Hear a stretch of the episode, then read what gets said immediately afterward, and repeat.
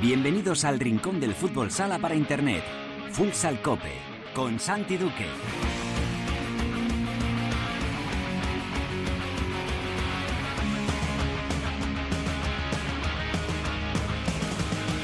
Hola, ¿qué tal? Bienvenidos a Futsal Cope, la casa del fútbol sala en cope.es. Hoy alcanzamos el programa número 459, es el decimoquinto capítulo de la decimocuarta temporada en este espacio reservado a todos los amantes de este deporte. Ya lo sabes, nuestro rinconcito exclusivo para hablar sin mirar el reloj de fútbol sala. Volvió la liga tras el parón navideño y la disputa de la Supercopa con una jornada que nos dejó un empate entre el Pozo e Inter en el clásico del futsal español, la victoria de Palma en casa de Manzanares y un nuevo triunfo de Valdepeñas que ganó en Anaitasuna sumando su cuarto consecutivo y se acerca a los puestos de playoff. Hablamos ya con el técnico vinatero David Ramos. En la tertulia analizaremos lo ocurrido en la jornada y también hablaremos de la eliminatoria de octavos de la Copa del Rey. Ayer se disputaron casi todos los partidos, siete, para hoy todavía queda uno. Lo vamos a hacer todo con la ayuda de Cancho Rodríguez Navia y de Gustavo Muñana. En Futsaleros por el Mundo, la directora Sandín nos lleva hoy hasta Japón para hablar con Juan Francisco Fuentes, técnico de Nagoya Oceans. Y acabaremos el programa con Alba Da hablando de la jornada de la primera división femenina y de la selección con una protagonista de lujo y también por supuesto repasaremos lo que está ocurriendo en la segunda división. Todo preparado para empezar con Rosa Muñoz en el control de sonido. Esto es Futsal Cope.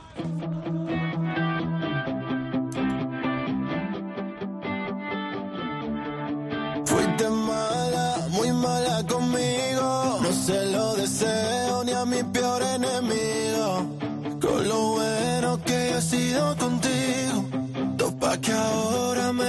Zelena. Ya la semana pasada estuvimos escuchando algunas de las canciones del Benidorm Fest. Ya sabéis, este festival que se organiza cada año en Benidorm para elegir qué canción va representando a España en Eurovisión. El otro día escuchamos algunas en la selección musical de Álvada y esta semana le ha tocado a la directora de Futsaleros por el Mundo, a Teresa Sendín, que ha elegido sus canciones preferidas de estos últimos tiempos. Y de sus canciones preferidas, muchas están en este Benidorm Fest, candidatas para ser el representante español en Eurovisión. Empezamos con esta primera que se llama Astronauta de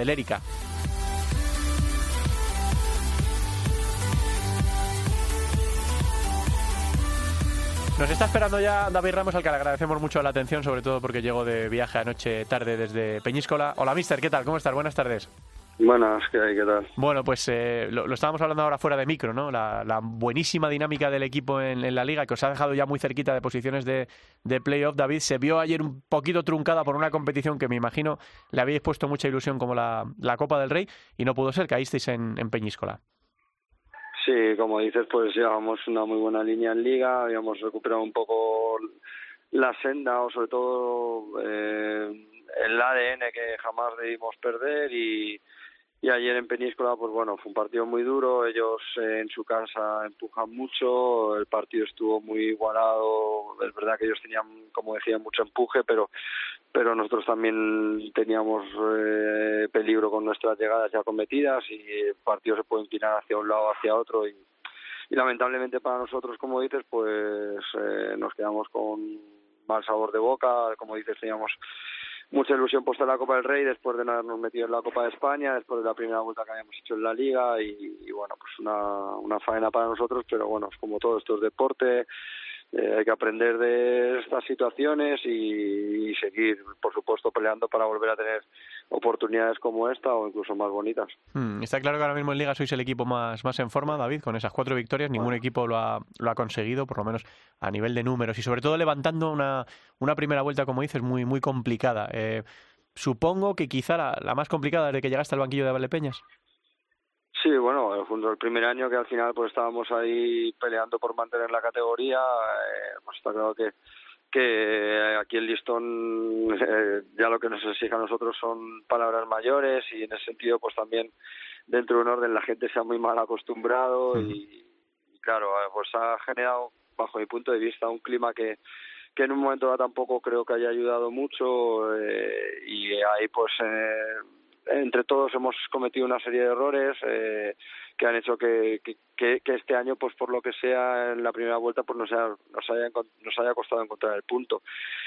Creo que eh, también nos ha enseñado, como decía antes, eh, hemos intentado poco a poco ir aprendiendo de situaciones, ir manejando otras posturas y bueno, creo que ahora el equipo ha encontrado el punto y en ese sentido pues se muestra mucho más competitivo. De hecho, pues creo que aunque ayer perdimos y más allá por supuesto que Península tenía muchísimo empuje, creo que la gente pues se dejó todo en la pista, no hubo nadie que que especulara que, estuviese a, a, un menor ritmo de atención o de implicación y, y bueno pues cuando se pierde así pues bueno pues más allá de algún detalle puntual pues nada, no puedo reprochar nada. La historia era que ha habido momentos de la primera vuelta donde parecía que en algunos aspectos éramos indolentes y eso pues nos, nos ha vuelto muy vulnerables y creo que los números ahí están porque ahora mismo pues quitando el partido de ayer en los últimos cuatro partidos de liga habíamos encajado solo cinco goles eh, que dice mucho pues al final del buen hacer en el sentido que estábamos plasmando. Es una mm. pena que ayer no, no hayamos podido refrendar, pero, pero esta es la línea que debemos pelear por mantener. Mm, estábamos hablando ¿no? de, que todo el mundo se acostumbra rápido a lo, a lo bueno y es que la trayectoria vuestra de, desde que llegaste al banquillo de Valdepeñas es que eh, primer año subcampeón de Liga, subcampeón de la Copa de España, el segundo año semifinalista de la Liga y metido en todas las competiciones, el tercer año semifinalista de Liga, subcampeón de la Copa del Rey, semifinalista de la Copa de España, el año pasado otra vez metido en Copa de España y en, todo el lío. Eh, pues la gente se acostumbra con ese pabellón que tenéis tan bueno, con, las sensaciones tan buenas que da vuestra afición, David. Cuesta un poco a veces, cuando vienen mal dadas, porque, porque siempre vienen mal dadas, o porque nunca puede ir todo de cara, que la gente cambie un poco el chip y se acostumbre o se ponga el traje de sufrir, que a veces toca en, toda, en, todo, en todo en la vida y en el deporte, desde luego, ¿no?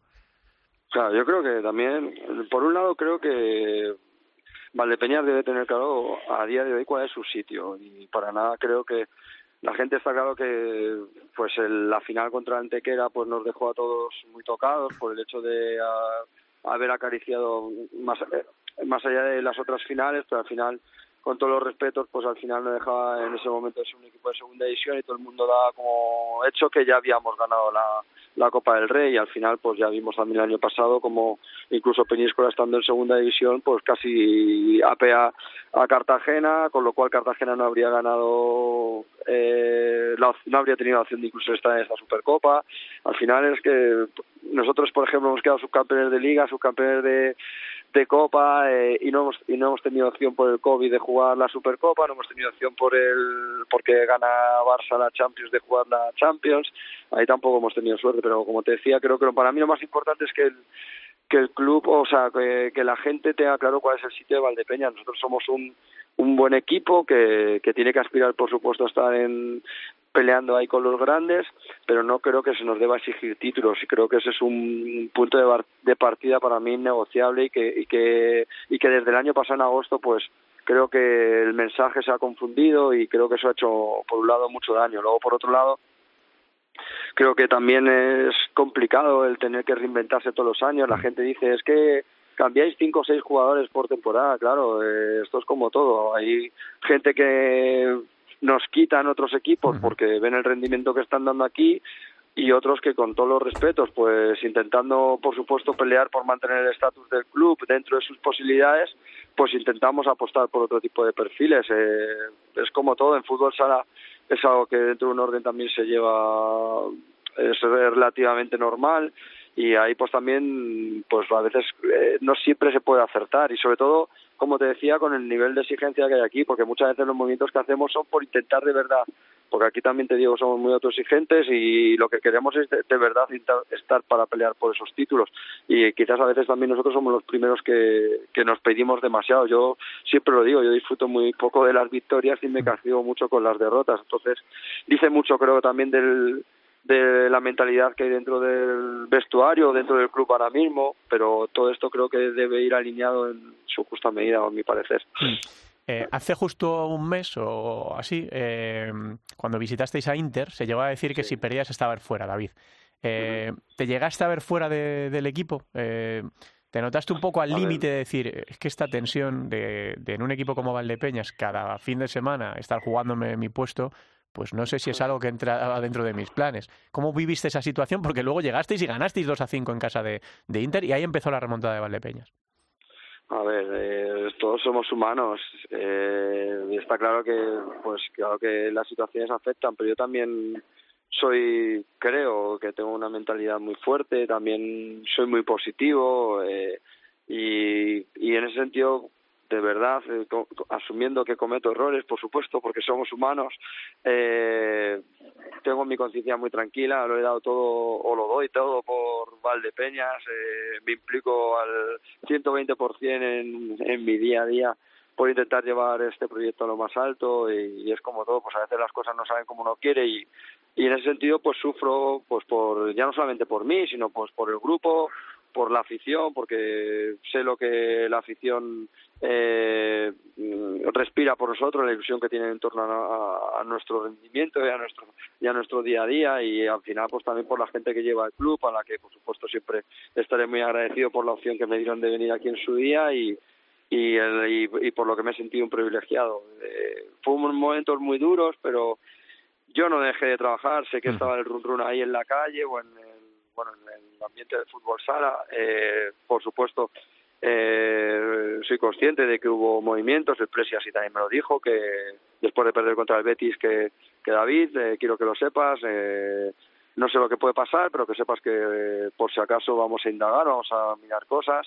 Eh, por supuesto yo respetaba, dentro de un orden me dolía, también entendía que no era el único responsable de la situación y que por supuesto eh, me veía súper capacitado para seguir peleando por el proyecto y seguir intentando llevar esto para arriba y, y bueno, al final tuve la, pues bueno, no la suerte o, o, o se dieron las circunstancias de que pude estar en el partido de Torrejón contra Inter y a partir de ahí, pues como, como hemos visto, pues bueno, el equipo ha, ha dado otra cara y hemos sacado los cuatro partidos de liga adelante. Esperemos que esa cara la podamos mantener después del parón y a partir de ahí podamos hacer esa segunda vuelta que todos queremos para poder meternos en el playoff y poder volver a estar ahí con donde todos queremos. Por eso justo te iba a preguntar, por un parón que a mí me cortocircuita la, la cabeza. Si es a mí que no tengo que hacer la planificación ni deportiva ni física, ni tengo que estar metido en el jaleo semanal, eh, después de un mes de parón eh, por Navidad o tres semanas de parón por Navidad, ahora de repente, de manera bastante incomprensible, nos vamos otra vez hasta mediados de febrero eh, ¿Cómo gestionáis esto? Vosotros mal, eh, David, porque venís de cuatro victorias consecutivas y lo que uno quiere cuando está ganando es seguir jugando. Pero entiendo que a ningún equipo de la primera división esto, le, le, no sé, es que no sé qué explicación tiene, la verdad. No, yo, vamos, es que es más de muchas de las cosas que llevamos viendo durante los últimos años. Al final, creo que es algo que nuestro deporte se tiene que hacer ver si quiere mejorar y crecer. Que, eh, como tú lo has dicho, si casi nos perdemos nosotros, ¿qué, qué, cómo nos va a perder el aficionado? Y al final tenemos que también intentar entender que tenemos que vender bien nuestro producto, que estas cosas pues le hacen daño, porque al final la gente, entre comillas, desconecta, ¿no?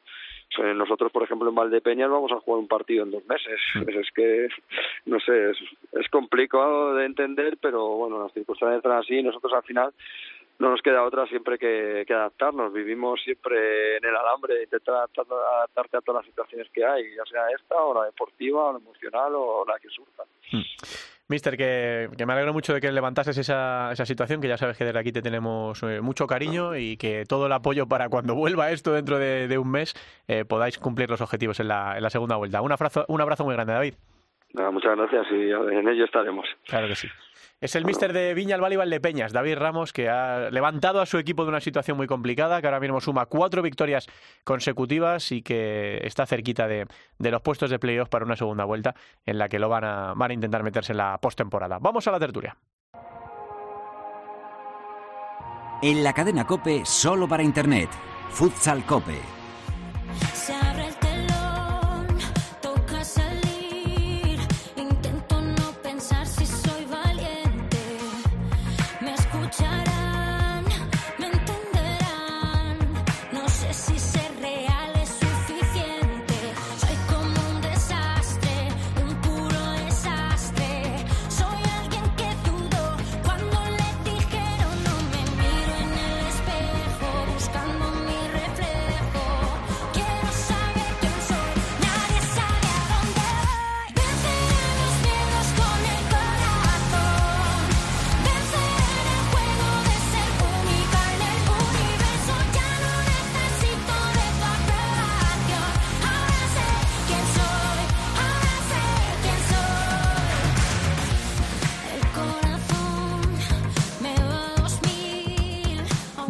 Seguimos escuchando temas del Benidorm Fest que se celebra el fin de semana del 30 de enero. Del 30 de enero al 3 de febrero eh, se tendrá lugar en Benidorm este festival para elegir qué canción representa España en Eurovisión. Hemos escuchado Astronauta de Lérica y esta que estamos escuchando es Sé quién soy de Angie Fernández.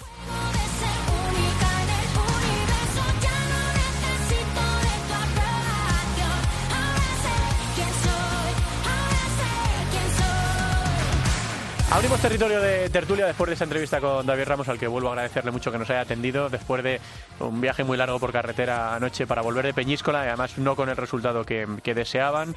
Eh, un Valdepeñas que van a tener que pelearlo en la segunda vuelta para tratar de meterse en el playoff, pero que lleva una buena dinámica después de un inicio de temporada verdaderamente complicado. Está ya por ahí el maestro, el profe Cancho. Hola Canchito, ¿qué tal? ¿Cómo estás? Buenos días, Santi. Pues aquí esperando a ver qué sorpresa nos traes hoy. Bueno, pues la sorpresa me la llevé yo ayer y se lo decía luego a Gustavo Muñana porque lo estaba diciendo ahora el mister David Ramos que dice, nos cuesta a nosotros a veces no perdernos, pues a la gente que estáis eh, cerca, eh, yo no sabía que la liga paraba un mes ahora, no tenía ni idea. De hecho, lo tuve que mirar como tres o cuatro veces para ver que no me estaba equivocando, que no había ningún torneo que yo me hubiese comido, que yo cuando empieza la temporada en mi agenda pues me apunto todos los acontecimientos importantes del fútbol sala durante la temporada, tanto de clubes como de selecciones, y yo me lo había comido con patatas el mes este de parón y llamé a Gus y le dije, pero, pero ¿por qué para un mes ahora la LNFS? Eh, Gustavo, Muñana, ¿qué tal? Gus, ¿cómo estás? Eh, me la hemos perdido. bueno, también él. Ha, parado también. Sí, ha parado. Bueno, Canchito, no, no, no sé cómo se puede valorar eh, este parón ahora de, un mes, eh, que no es por nada en concreto, además sí, hay Copa América y tal, pero eh, hay, hay, dos partidos de selecciones amistosos. Pues cuéntame o cuéntale a los oyentes para ver si tratamos de poner un poco de... Muy sencillo, Santi, no hay nadie al volante. Y cuando no hay nadie al volante, pues pasan estas cosas, ¿no? Es decir, el calendario es de locos, llevamos una competición en la que parece eh, Misea 600, que va a trompicones cuando le da por, por, por arrancar y, y entonces es muy complicado para los jugadores, para los entrenadores y por encima de todo para la afición, ¿no? Es imposible que ahora la competición pare cuando vuelves otra vez a coger la velocidad de crucero, cuando vuelves a, terminar de la Supercopa.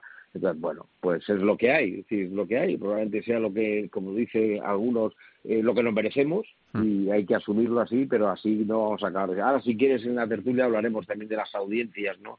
Del otro día de ese, de ese super partido que, que, que, a mí me ha dado, me, ha dado, además de pena, hasta vergüenza hmm. leerlas. Eh, creo que hemos recuperado a, a Gustavo. Hola, Gus. Eh, saludos futsaleros, ¿cómo estáis? Me alegro de, estar aquí con todos vosotros. Sí, le estaba contando a la gente y a Cancho que, tuve que comprobarlo tres o cuatro veces, que la liga paraba un mes después de otro mes parado y que solo se había jugado un partido, además de la Supercopa, y que después de frotarme los ojos y mirarlo en varios sitios distintos, te, tuve que llamar para que, para que me confirmaras que esto era así. Eh, dice Cancho que es que no hay nadie al volante, eh, que es casi la explicación de, todas las últimas temporadas eh, en la Liga Nacional de Fútbol Sala, desde que dejó de ser la Liga Nacional de Fútbol Sala y la Real Federación Española de Fútbol tomó al asalto las competencias del fútbol sala en España. No sé si tú tienes otra, otra explicación. Sí, eh, concuerdo plenamente con vosotros, pero no hay nadie al volante, ni nadie que alce la voz, o nadie que se baje del coche, o nadie que tire del freno de mano. También. Sí, porque esto yo hoy revisando mis notas para participar en Futsal Cope, eh, yo esto lo escribí en, relevo el 15 de julio. Y esto lo sabían los clubs. Sí, yo eh, tengo delante de, en mi pantalla que en enero se va a disputar un partido de liga, como acabáis de contar, una circunstancia que unida a las vacaciones de Navidad eh, y que llega el cuarto y el más amplio parón de la temporada diseñado por la red hasta el 11 de febrero, es decir, 25 días, van a hacer que un equipo, por ejemplo, como el Noya, eliminado de la Copa del Rey, que ha cambiado a su entrenador tras cesar a Tomás de Dios y que no juega los octavos de final del torneo copero que se disputaron entre ayer y hoy, eh, va a jugar un encuentro oficial en 51 días. Es decir, la competición regresa la decimoctava jornada en el día de San Valentín, es decir, en un mes, del 14 de febrero hasta el 16 de marzo, que esto es lo realmente grave, eh, Santi Cancho, dentro de que el enfermo tiene muy mala pinta, va a haber siete jornadas de liga y se van a jugar los cuartos de final de la Copa del Rey. Es decir, como a mí me decía un director deportivo en julio, que no quiso dar su nombre para evitar cualquier tipo de represalias, pasas de jugarte tres puntos en un mes a luchar por 21 del tirón en el mismo tiempo. Pero que es que además tenéis que añadirle que los jugadores sudamericanos vienen de las eliminatorias mundialistas de la Copa América, otras nacionalidades también tienen torneos clasificatorios Es decir, es, es que no hay por dónde cogerlo. No hay realmente por dónde cogerlo. Estamos hablando de, que en 60 días, 60 días, en los últimos 60 días, eh, un aficionado de un equipo en concreto puede haber visto un partido de fútbol sala en directo. Seguramente haya visto dos o tres de aquella manera, de aquella manera y en diferido, porque la Supercopa de España, la segunda semifinal, empezó tarde y el clásico empezó tarde, que luego hablaremos de las audiencias también. Entonces, pues bueno, pues a veces yo no me voy a cansar de pregonar porque creo que no pregono en el desierto. Lo que pasa es que creo que sí tenemos que hacer eh, eh, un llamamiento. Es igual de cómplice aquellos que pergeñan esta chapuza como aquellos que lo permiten con su equidistancia. Bueno, pues estoy apelando, estoy apelando directamente a los clubs. Sí, sí, está claro. Entonces, claro, yo entiendo, yo entiendo, Cancho, corrígeme si me equivoco, aquí no habrá campañas invernales de abonados. ¿Qué, qué campaña vende, qué campaña puede vender el Noya si en 60 días, en enero y febrero, 60 días desde diciembre pueden ver a su equipo un partido? Es imposible vender nada, supongo ya, abonos. Y si luego tienes en cuenta que de febrero, que la competición este año, ojo, que la competición este año acaba pronto no, prontísimo, prácticamente creo que acaba a, finales a finales de abril. Es decir, es que en febrero, marzo y abril han tirado la temporada. Mm, yo nunca había visto una temporada como esta. No, no, no tengo recuerdos de una temporada como esta. Mm. Eh, ya hubo temporadas raras por la pandemia, etcétera, pero ya te remato, Santi. Te recuerdo que es año de mundial, que se juega en septiembre, con lo cual un equipo que en mayo ni copa, ni playoff, por supuesto, ni descenso, eh, eh, eh Santi, mayo, mayo, junio, julio, agosto, septiembre, seis meses para ver a su equipo. seis meses para ver a su equipo, a su equipo, no para ver fútbol sala, para ver a su equipo. Es tremendo. ¿Qué campaña de abonados, qué, campaña de abonados haces? Hmm. ¿Cuándo la haces? ¿Cómo la haces? ¿Pierdes toda, ¿Pierdes toda la capacidad de generar ingresos eh, veraniegos? Bueno, no, no, no querrás, porque eso, eso es atracar a tu aficionado. Es decir, es muy complicado, es muy complicado la tesitura en la que se están eh, eh, metiendo los clubs y, y, la política de fichajes también, ¿eh? porque luego al final dices, estoy pagando jugadores y, ya tener medio año a un, a un, jugador extranjero a lo mejor sin pagar, pues, pues a lo mejor no, te compensa no hacer la pretemporada con él, liquidarlo en mayo para luego volver a repescar a otro. ¿eh? Es decir, te cambia todo el orden deportivo, se te cambia con un calendario. No, no, es total. La liga, la liga regular, corrijo, el final de la liga regular es el 11 de mayo, dos semanas de antelación con respecto a 2023 pero es que todavía queda un parón, el quinto y último, que es del 8 al 17 de abril. Que entiendo que si España no hubiera estado clasificada tendría que disputar un playoff, pero es que España está clasificada. Es decir, entonces, con lo cual, no lo sé si hay una capacidad de premiabilidad, de, de flexibilidad o de, o de tratar de ayudar a los clubes, o si esto está negociado. Pero, o si hay un plan A, un plan B, no lo sé. Lo que sí sé es que esta temporada es una falta de respeto para los clubes, para los aficionados, y eso al final se traduce, aunque, aunque la gente crea que un Excel con, casillas de diferentes colores lo coge todo, eso al final se traduce en lo que ha dicho Cancho Santi, en, audiencias, en desafección, en, invisibilidad mediática absoluta. Bueno, vamos, vamos a analizar eso, ¿no, eh, Cancho? Que, querías eh, comentarlo también, ¿no? Las audiencias televisivas de, de estos últimos grandes partidos que, que eran los que enganchaban un poco a la gente que no, que no seguía eh, semanalmente el fútbol sala. Eh, eh, evidentemente, el, para mí el, dato el dato del otro día del, partido Inter-Pozo, ¿no? que ahora es verdad que ha, entrado el Barça como un equipo pues potente, pero siempre ha sido nuestro clásico del fútbol sala, el partido que más finales se ha jugado y, y las audiencias la estaba buscando aquí adelante. Fíjate, partido Fútbol Sala Nacional, Interpoto, no fue una hora mala, lo que pasa es que eh, eh, como varían tanto, que también hablaremos de eso, 35.000 personas. 35.000 personas. En la misma cadena, en la misma cadena, el post, escuchar este dato, por favor, que es fortísimo, el post del balonmano femenino del Porriño contra el Betionac dio el doble el doble el balonmano femenino del Porriño, que no con todo mi respeto, pero no sé, no sé ni quiénes son, ¿no? Y, nuestro, el nuestro era el partido, o uno de los dos partidos estrella de la temporada, la mitad que el post del partido del balonmano. Nosotros llevamos mucho tiempo, sí, nosotros llevamos mucho tiempo diciendo una frase, eh, nosotros y, mucha gente, se están cargando el fútbol sala. Pues probablemente, probablemente lo han conseguido.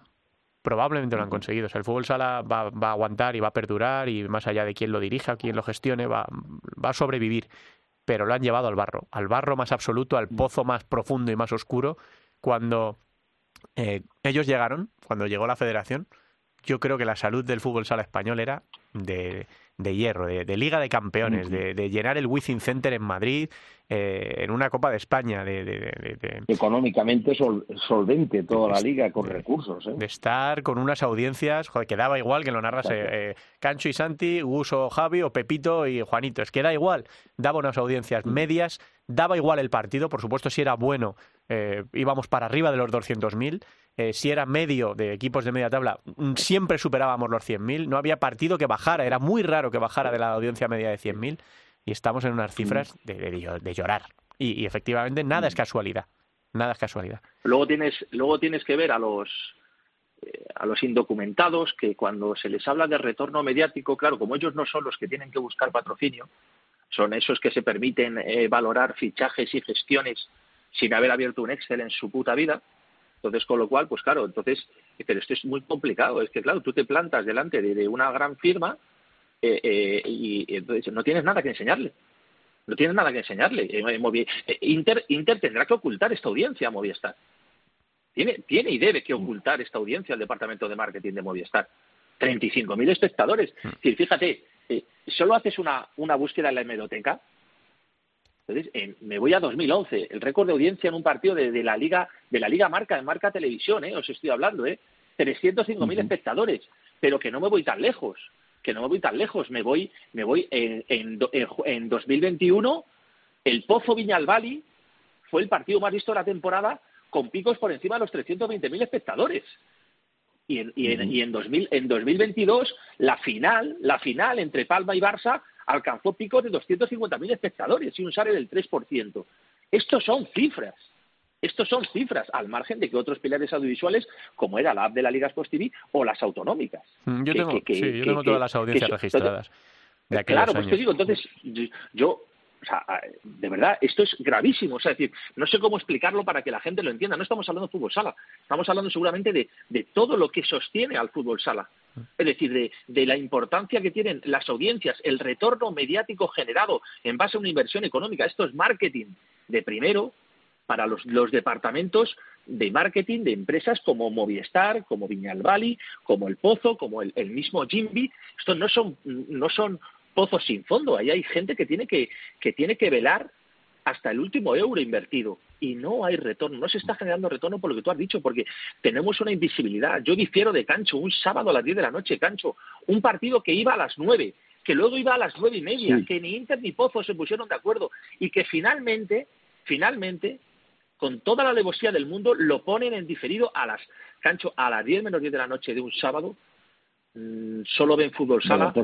Eh, los muy fanáticos, Cancho. Y, y ahí están las además, 35.000 personas, Cancho, 35.000 personas. O sea, decir... Perdona, Gus, pero es que además en las redes sociales iban adelantando lo que estaba pasando. Sí, lo cual, spoiler, a mí me, parece que 35.000 personas no sirven. Yo creo que esos 35.000 son los que están siempre con la televisión encendida en Teledeporte, en los bares. Sí, 35.000 héroes y que salga lo que Bueno, pues así estamos, ¿eh? ¿eh? así estamos. No, no, quiero que monopolice toda la tertulia esto, porque cualquiera que nos escuche quiere, pegarse un tiro, y no, no me extraña, ¿no? Y quiero hablar de lo deportivo porque también lo venimos diciendo los dos últimos años, eh, el estado del fútbol sala español por dentro, los partidos, eh, los equipos está mucho mejor de lo que de lo que estamos vendiendo, no nosotros, sino de lo que se está viendo. O sea, los equipos, los partidos están siendo bonitos. Hemos recuperado más goles de esa racanería que teníamos hace temporada y media, dos temporadas. Hay muy buenos jugadores en la Liga Nacional de Fútbol Sala, eh, pero claro, pues no somos capaces de vender un producto que es que de por sí es maravilloso. Pero claro, para eso hay que trabajar y bueno, lo que es trabajar, pues eh, hay gente que no, no está muy acostumbrada. Eh, venimos de los octavos de final eh, de la Copa, ayer con partidos muy, muy chulos, por ejemplo la victoria de Manzanares en casa de Córdoba por 2 a 3, esa dolorosa para Valdepeñas que nos contaba ahora David Ramos que con Peñíscola que tuvieron que ir a, la prórroga, el contundente 5-0 que le metió Jimby al Pozo en el derby de la región o el 0-3 de Barça a Intercancho. ¿Qué, ¿Qué, quieres destacar de lo que vimos ayer? Recordemos que queda un partido por jugar el, el Betis Alcira esta noche a las ocho y media. Sí, Bueno, que yo creo que lo acaba de definir perfectamente. El Jimby, eh, el Pozo, es, es eh, el partido estelar, eh, primero por el resultado, segundo por, por ese sorpaso que ya comentaba Gregorio Leo en los últimos días en las entrevistas, donde que el, equipo líder de la región de Murcia ya es Jimby ahora mismo en el fútbol sala, con todo lo que conlleva. No es tan simbólico, ¿no? Porque los que conozcan un poco la rivalidad y un poco la personalidad tanto de, de Tomás Fuertes como de Jiménez, no, existe un pique deportivo, pero un pique sano y que que creo que esto en, Murcia ha hecho mucho daño. Pero fíjate, la incongruencia de este calendario que hablamos, que es que el siguiente partido de liga es un pozo el pozo eh. Fíjate cómo sería si le diéramos continuidad, ¿no? ¿Qué, ¿Qué, ambiente se prepararía en Murcia, ¿no? Ahora ya va a pasar casi un mes, pues todo esto se, se habrá enfriado, ¿no? Pero creo que Jimby es candidato a todo, oficialmente es candidato a todo, además ha quitado esa espina de, de, primer título, con lo cual ese partido es muy significativo. Y el Inter-Barça, eh, yo se lo dejo a Gus, pero creo que al final es más de lo mismo, es decir, es, esa situación de Inter de un club de mediano, de medida de la tabla. Hmm. Gus. Bueno, yo creo que eh, a nadie nos sorprende la, la victoria del, del Barça ante Inter. A mí me pareció hasta relativamente corta, gracias otra vez a, Jesús Herrero. Creo que a día de hoy Jesús está, está evitando más de un problema al conjunto madrileño y está seguramente maquillando la llegada de Alberto Riquer en sustitución de en sustitución de Pato y, creo que efectivamente ahora mismo Inter Inter está donde tiene que estar eh, al filo de los al filo de los playoffs fuera de la Copa del Rey y, pendiente de ese cruce en la Copa de España eh, absolutamente dramático. Entonces, con lo cual, eh, a mí a mí realmente no me no me sorprendió, por más que lo por más que lo intenta eh, Riquer, creo que creo que tiene tiene graves fallas la la confección de, la plantilla de la plantilla interista sobre todo a nivel a nivel defensivo. Y ahí hay algo que no acaba de hay algo que no acaba de funcionar y, al final se está se está dejando ver.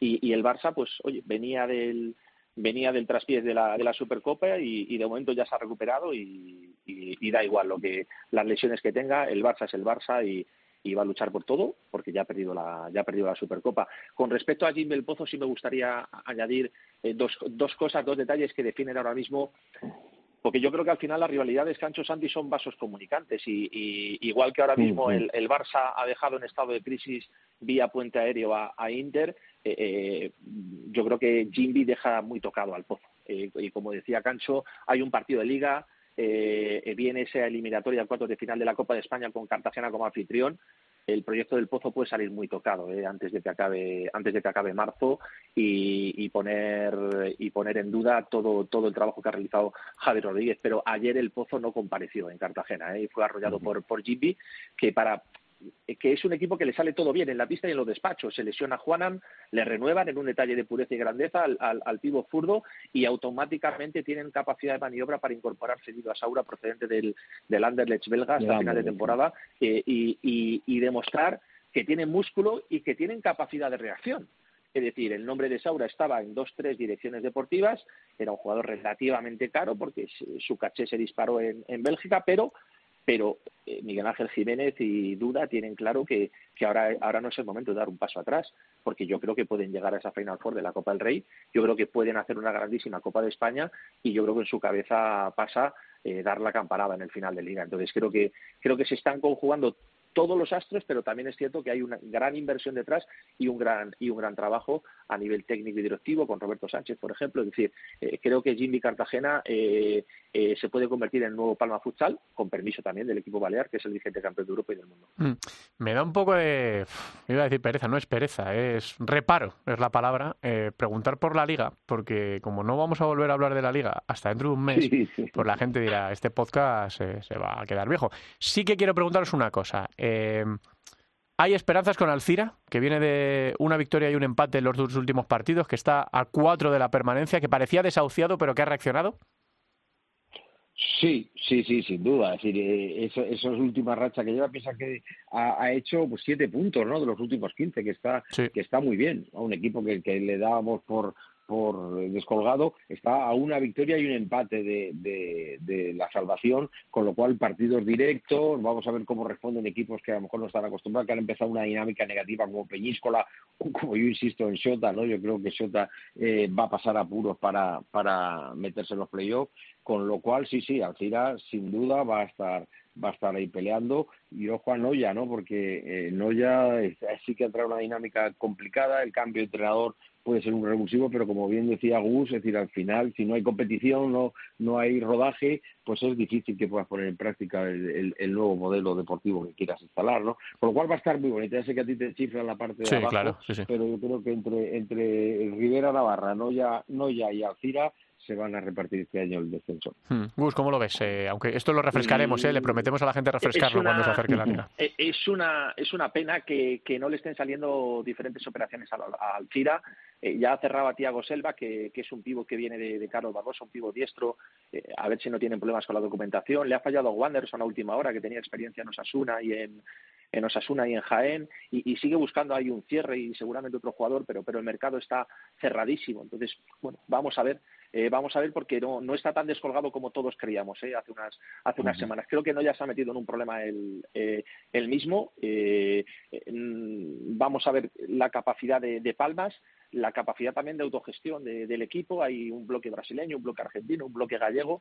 Vamos a ver cómo es esa cómo es esa manera de unirse para, para evitar pasar apuros, pero lo van a pasar, porque Rivera Navarra al final eh, eh, está haciendo un buen mercado, le, eh, ha fichado a, a, Denner, que es un buen pivo furdo, por John Lennon, ha fichado a Joao Silva por Deco, también viene Dani Montes, está tratando de lograr la cesión de Caito, de Inter, es decir, puede que no esté acumulando calidad, pero está acumulando cantidad, más lo que tiene, creo que eso te permite, sobre todo cuando llegue ese repechaje del que hablábamos de, de febrero marzo, siete partidos, 21 puntos, lo mismo Rivera sale muy fortalecido de ahí, o sea, es decir, date, cuenta que de febrero a marzo se van a jugar muchas cosas. Me preocupa la situación del Real Betis, no, no, no termina de romper. Eh, eh, creo que Peñíscola ayer era un punto de inflexión eh, la clasificación para, para la Copa, pero Peñíscola también puede acabar sufriendo. No creo que no creo que Córdoba, pero también debería tener debería tener cuidado. Viñalbal iba para arriba, es decir, pero pero pero ahí hay muchas operaciones interesantes que, que no se han cerrado porque al final el, el, estado económico de la competición y lo que te ofrece el mercado tampoco es tampoco es atractivo. El, yo creo que el gran protagonista del mercado de fichajes ha sido Mallorca Palma fichando con mucha antelación eh, a tanto a Neguiño como a Ernesto, dos jugadorazos. Por si acaso a la Federación de Irán le da por reclutar a, a y a Oladgobat para la Copa de Asia, que está fuera de las fechas FIFA y alguna, algún país querrá, negociar, pero no tienen por qué ceder jugadores los equipos españoles. Y espero que el Barça sí pueda dar la, dar la bomba, dar la campanada con, con Rocha. Hay interés, el pivo del Benfica eh, está muy señalado dentro del club portugués, eh, quieren que salga pero no quieren que salga gratis, eh, aunque les dolería menos que se fuera al Barça, sobre todo porque no puede jugar la, Champions y aliviaría mucho la masa, la masa salarial con la salida del pío brasileño. El nombre está encima de la mesa de Jordi Torres y yo creo que al final se puede acabar concretando. Bueno, pues así lo dejamos. Eh, tengo que darle una vuelta buena para ver qué hacemos con Futsal Cope durante este mes, porque luego habrá partidos de selecciones. Eh, pero así lo dejamos, así dejamos la liga, con el Barça líder, con el Pozo, Palma, Jimby, Jaén, Manzanares, Inter y Sota metidos ahora mismo en el playoff, solo un punto por encima de Industrias o dos de, de Viñalbali, con Rivera Navarra marcando la permanencia en 14 puntos y con Noya en descenso con 14 y Alcira último con 10 puntos. Eh, y con la eliminatoria de la Copa del Rey de octavos, todavía con un partido por disputar, pero ya con eh, cuatro clasificados para, eh, perdón, con siete equipos clasificados para los cuartos de final y así lo tenemos que dejar en stand-by y luego, como decía Gus antes, tendremos que correr, correr mucho para contar todo lo que va a pasar cuando vuelva al campeonato en esta cosa que no tiene ni pies ni cabeza eh, en una competición que, recordemos, gestiona la Real Federación Española de, de fútbol, lamentablemente. Eh, Cancho Gus, que nos vamos hablando. Además, tenemos que vernos también fuera de los terrenos de juego. Yo, yo, propongo hacer un especial desde, desde Guadiana, por ejemplo, que le pega mucho a la competición, y, y, hacemos un especial algo desde Guadiana. Algo haremos. Un abrazo muy grande. Gracias por estar ahí a los dos. Hasta el mes que viene. Claro que sí. Seguimos con más cosas. Tenemos un protagonista esperándonos lejos.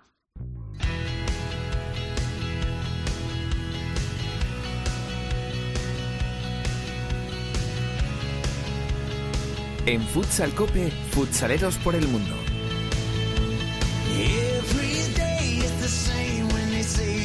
Que me gusta a mí cada vez que la directora Sendín me dice que nos vamos para este destino que vamos a visitar en el día de hoy, además para celebrar con uno de nuestros futsaleros, de nuestros españoles futsaleros más distinguidos. Directora Sendín, Teresa, ¿qué tal? Muy buenas tardes. Muy buenas, ¿qué tal? Ya sabes que siempre te doy una de cal y una de arena, que nunca he sabido cuál es la buena y cuál es la mala. Pero Yo tampoco, creo que no lo sabe nadie, en realidad. Bueno, ¿dónde nos vamos hoy? Nos vamos a ir a rumbo a Japón para celebrar un nuevo título en tierras niponas eh, de la mano de, unos, eh, de uno de nuestros entrenadores más internacionales. Y a los mandos del Nagoya Ocean eh, tenemos al entrenador Juan Francisco Fuentes, que creo que ya nos escucha. Fuentes, ¿qué tal? Hola, muy buenas. Bueno, enhorabuena por este nuevo título de liga que ya van cinco consecutivas. Pues muchísimas gracias. Pues sí, la verdad que, que muy contento, ¿no? Eh, hemos conseguido el, quinto título seguido en mi, en mi etapa, el, séptimo del club. Eh, y la verdad que, que, muy feliz porque ha sido un año difícil, muy complicado y, terminarlo de esta manera pues, pues siempre nos da una alegría. ¿Cómo eh, habéis vivido esta edición de, de la liga? Que comentas que ha sido un año complicado. Sí, ha sido un poco atípico, ¿no? Porque Normalmente cuando hemos ganado, hemos ganado de forma un poquito más, más holgada. Y este año pues nos ha costado muchísimo, hemos sido campeones, pero en la, la última jornada. El formato de, competición también este año ha sido diferente, habían hecho una, una liga regular de, de 22 partidos y luego pues eh, los seis primeros eh, jugaban entre ellos a una vuelta para, para sacar el campeón y, cuando terminamos los 22 partidos de la liga regular estábamos cuatro puntos por debajo del, primero y, en 15 puntos pues tuvimos que, recortar, incluido el enfrentamiento directo que teníamos en la última jornada y con empate a puntos y, con el golaborat de general a favor pues hemos conseguido ser campeones. ¿Qué balance podéis hacer de, este año? Que todavía creo que os queda alguna cosilla, pero eh, se cumple un poco los objetivos eh, que a priori estaban marcados. Sí, pese a la dificultad que te he comentado anteriormente, de momento vamos, vamos sobre objetivo, ¿no? El, objetivo muy principal, muy prioritario del club es, ganar la, la F Elite, que es la que hemos obtenido ahora mismo. Al inicio de la, de la temporada ganamos la Ocean Cup y ahora nos queda una última copa que se llama Senihon, que se juega a final de, de febrero, inicio de, de marzo para ya concluir la temporada y en eso es lo que vamos a centrarnos a, partir de ahora, a ver si conseguimos eh, ganarla y, hacer, hacer pleno, pero es complicado. Llevamos unos años sin, sin poder ganarla y la verdad que nos hace mucha ilusión. Actualmente, ¿cómo está el fútbol sala en Japón? Después de unos años ya, ya allí, ¿cómo estás viendo esa evolución?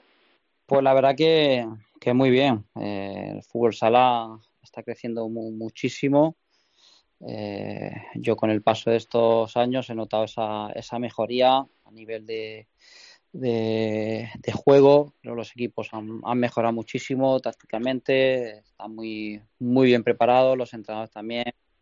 Eh, llevan, llevan años formándose y, y, bueno, creo que eso se ve en el día a día en una competición que es muy competitiva, muy, muy difícil de, de ganar los partidos, de sacar los títulos adelante. Eso a su vez pues en la selección también se ve reflejado. Eh, son los actuales campeones de, de, Asia, no paran de hacer stats, de competir con selecciones potentes. Estuvieron en Brasil esta temporada, Argentina estuvo aquí hace poco, ahora van a ir a, Portugal. Eh, muy bien, la verdad que ha crecido muchísimo. ¿Y el futuro de Fuentes por dónde pasa? Pues mira, ahora mismo terminar aquí, ya termino, termino contrato y acabo, acabo ciclo. Y mi futuro, pues ahora mismo está en el volver a Murcia, eh, estar con mi mujer, con mi hija, que hemos pasado un, bastante tiempo distanciados y nada más que pudiéndonos ver de, pues de, de vacaciones en vacaciones, ¿no? De, de, de escolar de la niña y, a nivel deportivo, a nivel profesional, de momento, pues, pues nada, salgo al mercado eh, a escuchar, a ver qué opciones puedan surgir, pero a día de hoy, de momento, no, no hay nada y centrado en terminar aquí lo mejor, lo mejor posible. Hmm, eh, Juan, desde que te fuiste de Murcia han pasado unos cuantos años, Kuwait, eh, luego Italia, luego Bélgica, luego Japón, si no se me escapa a mí nada. Eh, decías ahora que sientes ciclo cerrado en, Japón, lo estás cerrando de, a la mejor manera que ganando, ganando títulos. ¿Te apetece eh, volver a España o, te, tentaría otra vez una aventura en el extranjero?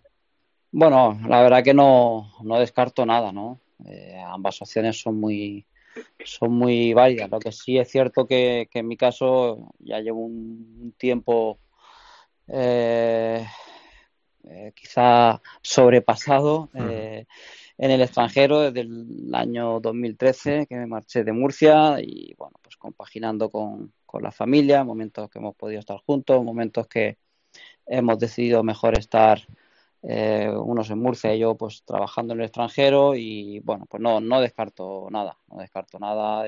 si surge algo en España de poder entrar en España, de poder continuar en el extranjero, pero sí que en este caso, lógicamente, la, familia va, a pesar bastante. Bueno, pues veremos qué es lo que depara eh, el futuro. Está claro que ah, primero hay que terminar allí como estás terminando, a lo grande, cerrando ese ciclo victorioso del que te fuiste a, Nagoya Oceans y luego seguro que, que, vienen buenas cosas. Ojalá repescarte para un banquillo de la Liga Nacional de, Fútbol Sala. Eh, Fuentes, que nos alegramos de que vaya bien y también de tenerte pronto por aquí, por Murcia. Un abrazo muy fuerte. Venga, muchísimas gracias, un fuerte abrazo. Juan Francisco Fuentes es el entrenador de Nagoya Oceans eh, en Japón eh, y acaba de ganar la liga y todavía eh, va a pelear por más títulos antes de regresar a Murcia. Termina contrato, así que atentos también los equipos de la Liga Nacional de Fútbol Sala porque el periplo de Fuentes por el extranjero ha sido verdaderamente victorioso. Y además tenemos una noticia de uno que tú pierdes en la lista y le repescamos nosotros en la Liga Nacional de Fútbol Sala, Teresa. Pues sí, porque Saura va a volver, bueno, ya ha vuelto a España, eh, va a jugar en principio como cedido hasta junio en Cartagena y veremos a partir de junio qué, qué sucede con, con el bueno de Saura. Así que talento español que repesca España. Hmm, he notado a Fuentes cansado, ¿no? Eh, ahora, sobre todo en estas últimas eh, respuestas, muchos años ya fuera de casa, sobre todo con la familia, eh, bueno, pues eh, separada. Y esto también tenemos que ponerle el foco, ¿no? Que la gente exige resultados a todo el mundo y aprieta a los entrenadores y, y luego están las circunstancias personales, que aquí todo el mundo somos, somos personas y que a veces pues te, te lleva a situaciones complicadas y a, situaciones familiares difíciles. Así que ojalá haya directores deportivos escuchando en, al otro lado este podcast me imagino que ya tendrán en la cabeza un nombre como el de, el de Fuentes y el futuro le depare cosas bonitas y si puede ser más cerca de, de España. Teresa, ¿tienes ya en la cabeza dónde nos vamos la semana que viene? Hay posibles opciones. Sí, es que claro, con eh, claro, la gente dirá, no, pero las ligas no terminan hasta junio. No, mira, la japonesa acaba de terminar y hay más cosas. Así que nosotros vamos ya eh, mirando hacia la primavera, que es una cosa muy de este programa, eh, y sobre todo recolectando, recolectando títulos. Pues nada, la semana que viene seguimos viajando en Futsaleros por el Mundo. Gracias, directora, un beso. Un beso, hasta luego. Enseguida, el fútbol sala femenino. Yo que he luchado por ti, que me he dejado la voz, ahora no estoy a la altura. Que nunca hice nada bien, que me pregunte por qué sangra la herida y no cura.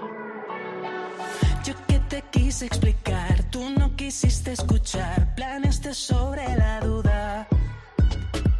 Debo pensarlo mejor, evitar la tentación. Dios ayuda a quien madruga. Se me olvidó preguntar a Teresa por su selección musical, que estamos escuchando las canciones que, más que, últimamente más está escuchando la directora Sandini, que tienen que ver en una eh, en un camino, en un sendero que ya inició la semana pasada Albada, con ese Benidorm Fest que está a punto de celebrarse el 30 de enero y en el que vamos a conocer de las 16 candidatas cuál va a ser la canción que va a representar a España en, en Eurovisión. El martes 30, primera semifinal, el jueves 1, segunda semifinal y el sábado 3 de febrero, la gran final del Benidorm Fest. Así que esto se podrá seguir en Radio Televisión Española. Y de los 16 eh, artistas, escuchamos eh, alguno la semana pasada y esta semana estamos escuchando otros cuatro. Esto que suena es Bla Bla Bla de Miss Cafeína. Somos muy del Benidorm Fest aquí en Futsal Cope, ¿verdad? Alba, ¿qué tal? Muy buenas. Hola, buenas, Santi. Mola, ¿verdad? Porque a nosotros nos gusta Eurovisión. Bueno, la verdad es que es eh, un momento en el que los grupos de WhatsApp son muy interesantes. Claro, y Twitter, Twitter se pone muy divertido también, sí, sí. También, también. Creo que es una de las pocas veces en las que hay más amor que odio. Efectivamente, que Twitter se pone más divertido que, que, tirando odio y tirando hate, efectivamente. Bueno, no nos eh, perdamos el foco porque venimos a hablar de la primera división femenina, de todas las cosas que están pasando y además, además nos has traído hoy una pedazo de protagonista. Bueno, ya sabes que el femenino siempre tiene que estar en lo top Así que hoy traigo a una de las jugadoras de la temporada, sin duda, creo que nadie tiene dudas de esto. Además, viene a hacerle un hat-trick al Corcón está el pasado fin de semana, está concentrada también con la selección estos días y hasta ha salido un documental, pero vamos a ir por partes porque hay muchas cosas que preguntar y que hablar. Así que antes de nada vamos a darle la bienvenida a nuestra invitada. Buenas tardes, Irene Córdoba. Hola, buenas. ¿Qué tal? Bueno, eh, como hay muchas cosas que preguntar, vamos a ir por lo más actual. Vamos a empezar por la selección. Ayer eh, partido contra Suecia, tuvisteis una victoria clara, ganáis 3-9, pero además tu hermana y tú entráis en la historia de la selección porque ella marca el gol número 800 de la selección gracias a un pase tuyo. No sé si en ese momento en el que le das el pase, en el momento en el que marcáis, sois conscientes de que ibais a hacer historia. No, la verdad que nos lo dicen luego que Laura marca el gol 800 y, y nada, pues es un, orgullo formar parte de esa historia y, y pues las dos queremos seguir haciendo historia, vaya. ¿Y cómo se gestiona, se gestiona esto en casa? Porque no sé si en la mesa solo se habla de fútbol sala, porque tu padre y tu madre también siempre están en el pabellón apoyando, o si tenéis otros temas de conversación, porque la verdad es que teniendo en cuenta el nivel al que estáis las dos, es complicado tener otro tema de conversación que no sea fútbol sala. No, hombre, a ver, eh, hablamos de fútbol sala, pero no, no todo el rato, sino de nuestra vida cotidiana y demás, que también, que también es importante, pero cuando nos juntamos con toda la familia sí que suele salir tema de fútbol sala, qué tal el fin y demás, pero bueno, la verdad que, que nos habla un poco de todo. Bueno, yo he de reconocer que después de la gala que en la que presentamos el libro de, la ilusión de Damaris, eh, que conocí personalmente a tu padre y a tu madre, yo ya lo voy a decir públicamente, pero a partir de ahora ya las gemelas Córdoba van a ser Córdoba Monedero porque ole tu madre. Así que mi reconocimiento a tu madre, que siempre se habla, no, Irene, Laura Córdoba, las gemelas Córdoba, no, Córdoba Monedero, que quede claro. ¿Vale? Ya a partir de ahora, en todas mis retransmisiones, siempre va a ser así. ¿eh? Yo se lo, prometí. es que ella vino y dijo, ¿tú sabes quién soy? Y le digo, pues no sé y me dice, soy la madre de las gemelas. Y digo yo, Córdoba monedero para siempre. bueno, Eh, vamos, a, vamos a lo serio, vamos a lo serio. Eh, todos los focos de la selección, la verdad es que ahora que, estáis concentradas, que, que, se están jugando partidos amistosos, que los resultados están saliendo, creo que todo el mundo tiene puesta la cabeza en el 2025, en ese mundial que se va a jugar. Es cierto que aquí hablamos con algunas jugadoras que ya son más veteranas, que su objetivo es intentar estar en ese mundial, pero lo que nadie tiene duda es que vosotras vais a estar. Tenéis 20 años, estáis a un nivel altísimo.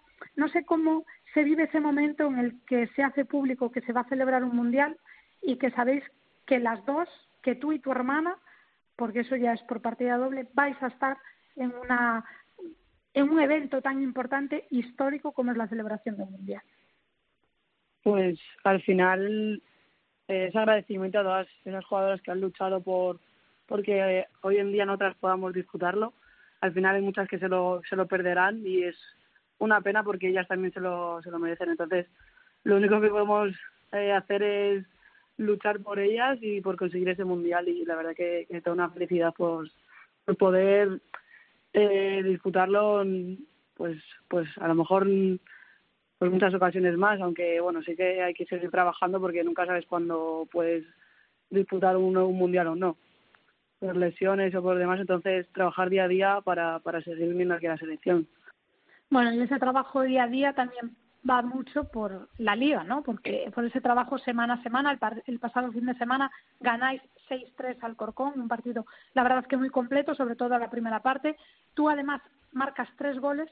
No sé si esos tres puntos que habéis conseguido el pasado fin de semana, consideras que son más que tres, porque cómo llegan, le ganáis claramente al Corcón frente a un rival tan importante como el Corcón que va segundo y porque la verdad es que esos tres puntos os afianzan ya completamente en los puestos de playoff.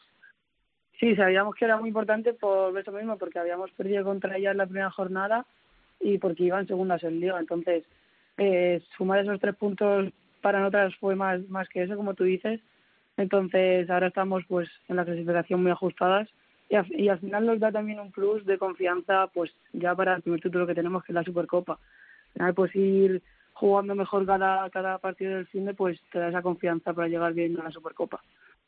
Bueno, y ya para terminar, porque hoy tenéis otro partido frente a Suecia, cosa que agradecemos que el día propio de un partido, de, de una selección, podamos hablar con las protagonistas.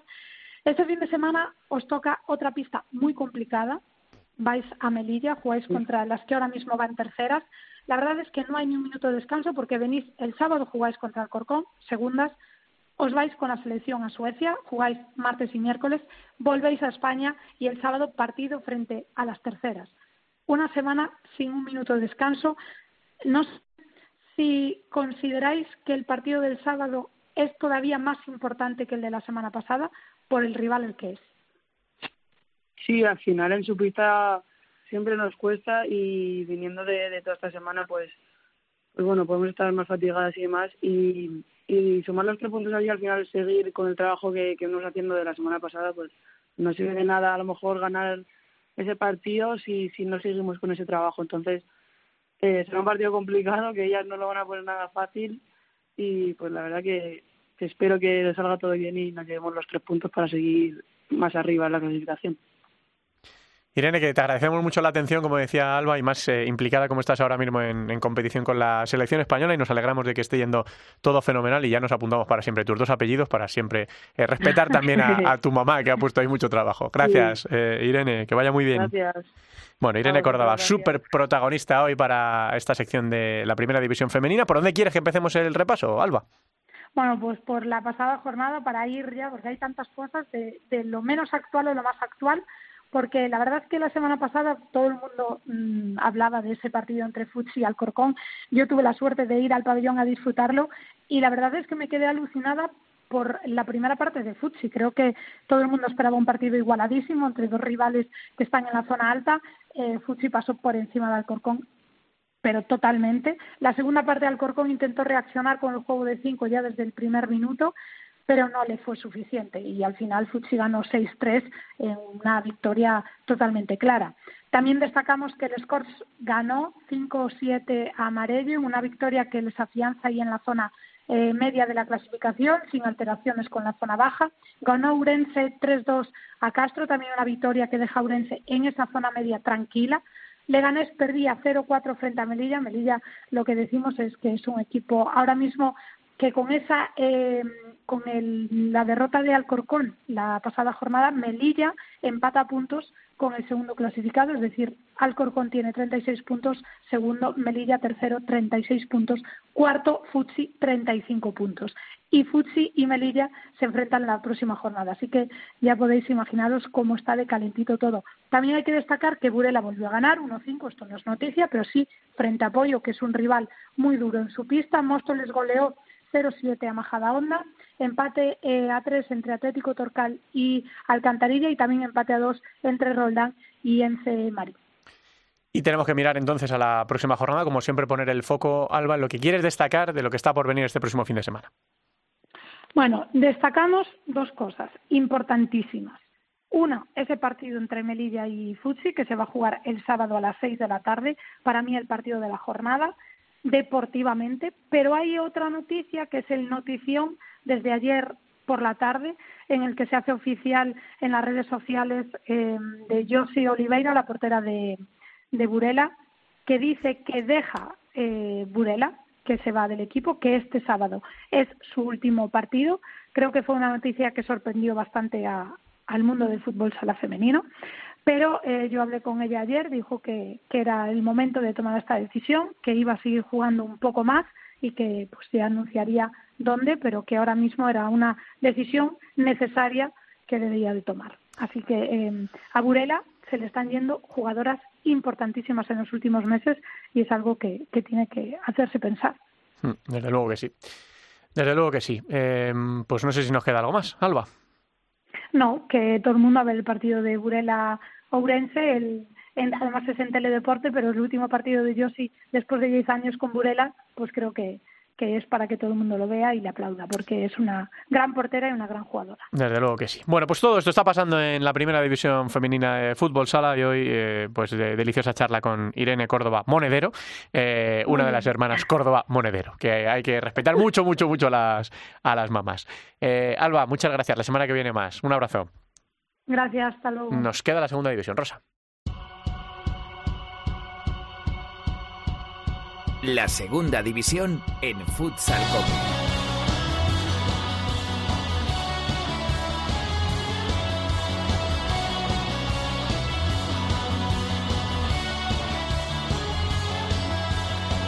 Una segunda división que disputó su jornada número 15 este pasado fin de semana con estos resultados. Real Betis Futsal B 5, Guanapisa de Sala 10 Zaragoza 3, Humantequera 4, Burela 2, Meliestar 2, Barça Athletic 4, Levante 5, Atlético Mengíbar 4, Sala 5 Martorell 2, Bisontes Castellón 2, Oparrulo Ferrol 3, Elegido Futsal 6, Full Energía Zaragoza 5, Ibiza Gasifred 5 y Club Deportivo Leganés 1, Unión África Ceutí 3. La clasificación ahora mismo sigue encabezada por Humantequera, en racha, 13 de 15 ha sumado en los últimos 5 partidos, 37 puntos líder, le saca 6 a Guanapisa de Sala 10 Zaragoza, que es segundo con 31, tercero es Burela con 28 puntos, cuarto Oparrulo con 27, los mismos que Unión África Ceutí, que es quinto.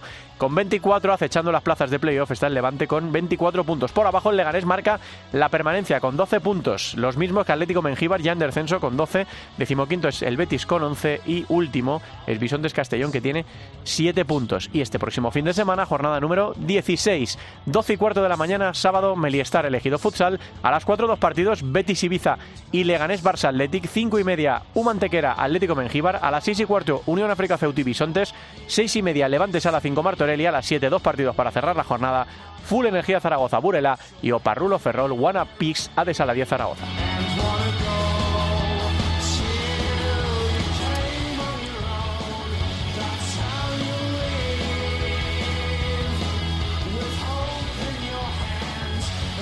Venga, que estamos terminando.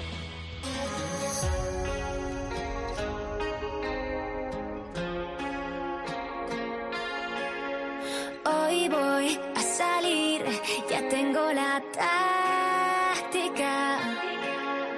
Viernes por Madrid, una noche clásica. Pero me han dicho que tú vas y nada que va a ser Me vas a ver, se llama este tema de mantra, que va a estar en esos eh, competidores para representar a España en Eurovisión este próximo año en Malmö, en Suecia, que es donde se celebra el festival. Hasta aquí esta edición de Futsal Cope, programa 459.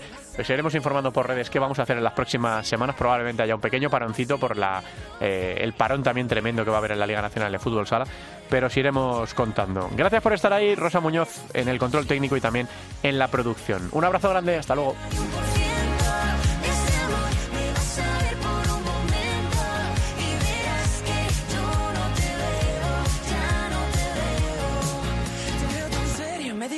mío, ¿cómo tú sigues aquí? Yo tengo el remedio para quitar de medio todo lo que dolía de ti. Tengo esta suerte, casi me divierte. Ver que tus amigos saben que estoy aquí